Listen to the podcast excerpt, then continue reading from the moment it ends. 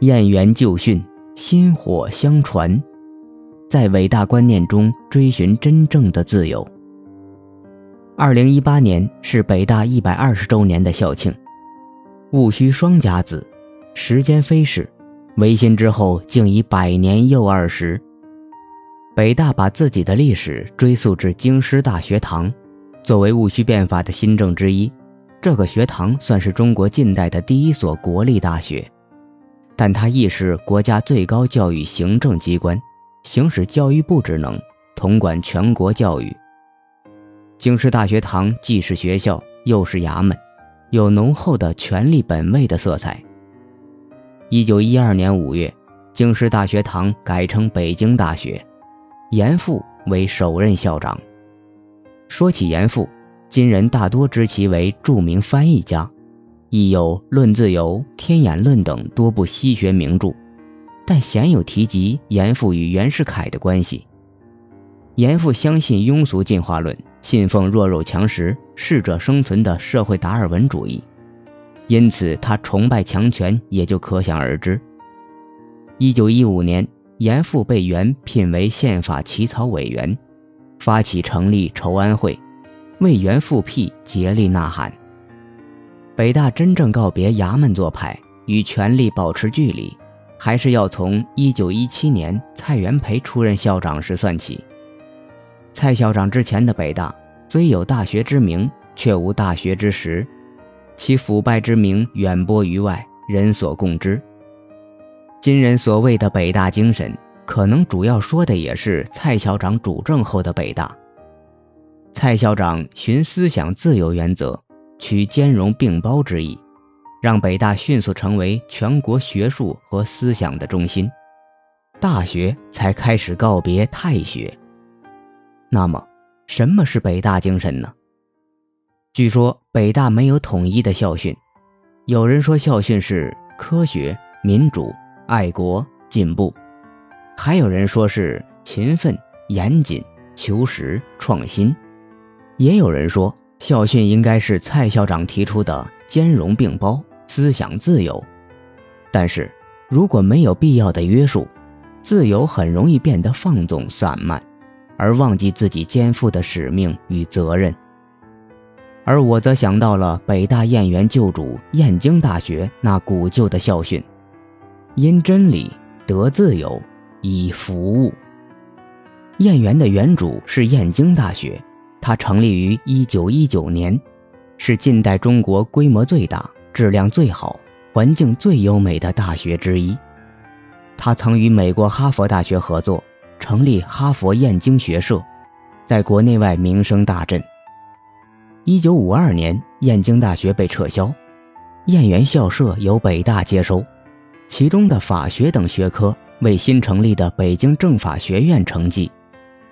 唯有真理的光照，才能学会谦卑，走出自我的偏狭，从而自由而不放纵，独立而不狂倦，尽责而不懈怠。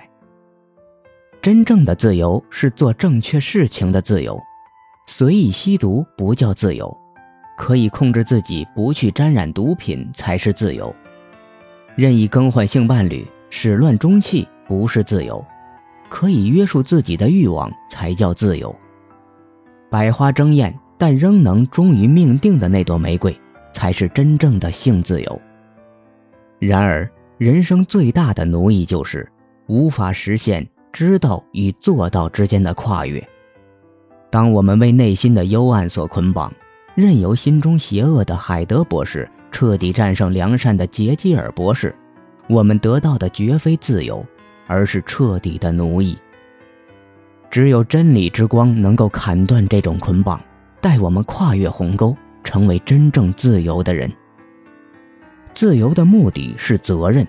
一个越自由的人，越懂得去服务大众，去成全他人的幸福。一位北大学妹有一段话写得很好，她说她从小就生活在北京，拥有很多人这一生都无法拥有的东西，因此他只能前行。我有一个朋友也说，居住在北京就意味着责任，因为我们拥有了太多其他地域无法想象的便利。因此，我们必须对这个国家负有更大的责任。而在今天的中国，优质的高等教育更是一种极其稀缺的资源，因此我们必须牢记自己的责任。在泰坦尼克号沉没时，人们主动让妇女和儿童先走，许多超级富豪把生的希望让给了他人，人性的高贵在那时彰显无疑。有一种力量能够让人类从容地面对死亡。第一次世界大战期间，约有六百万英国成年男性奔赴战场，其死亡率为百分之十二点五。然而，参加作战的英国贵族，包括上院贵族和从男爵的死亡率高达百分之二十。在整个战场中，共有二十名上院贵族战死，四十九名上院贵族第一顺位继承人战死。据说，英国著名贵族学校伊顿公学的参战贵族子弟伤亡率高达百分之四十五，有三家英国上院贵族在战争中完全灭亡，继承人全部战死。真正的贵族不是财产上的富足，而是精神上的高贵，知道自己肩负的责任，这样即便一贫如洗，依然是贵族。如果人的一生只为了追求自我的利益，那么人生难免像陀螺一般，要靠着功名利禄不断鞭策，才能在虚荣和虚空中不断转动。但总有一天，你的人生会停摆。我们所拥有的物质利益都并非我们所配，白白得来，白白舍去。在服务他人中，我们才能实现人生最大的价值。大学之大，不在大楼，不在大师，更不在大官，而在伟大的观念。愿我们的大学依然拥有伟大的观念，可如阳光照耀，让黑暗中的人们看到希望。愿燕园的旧训依然成为你我心中的指引。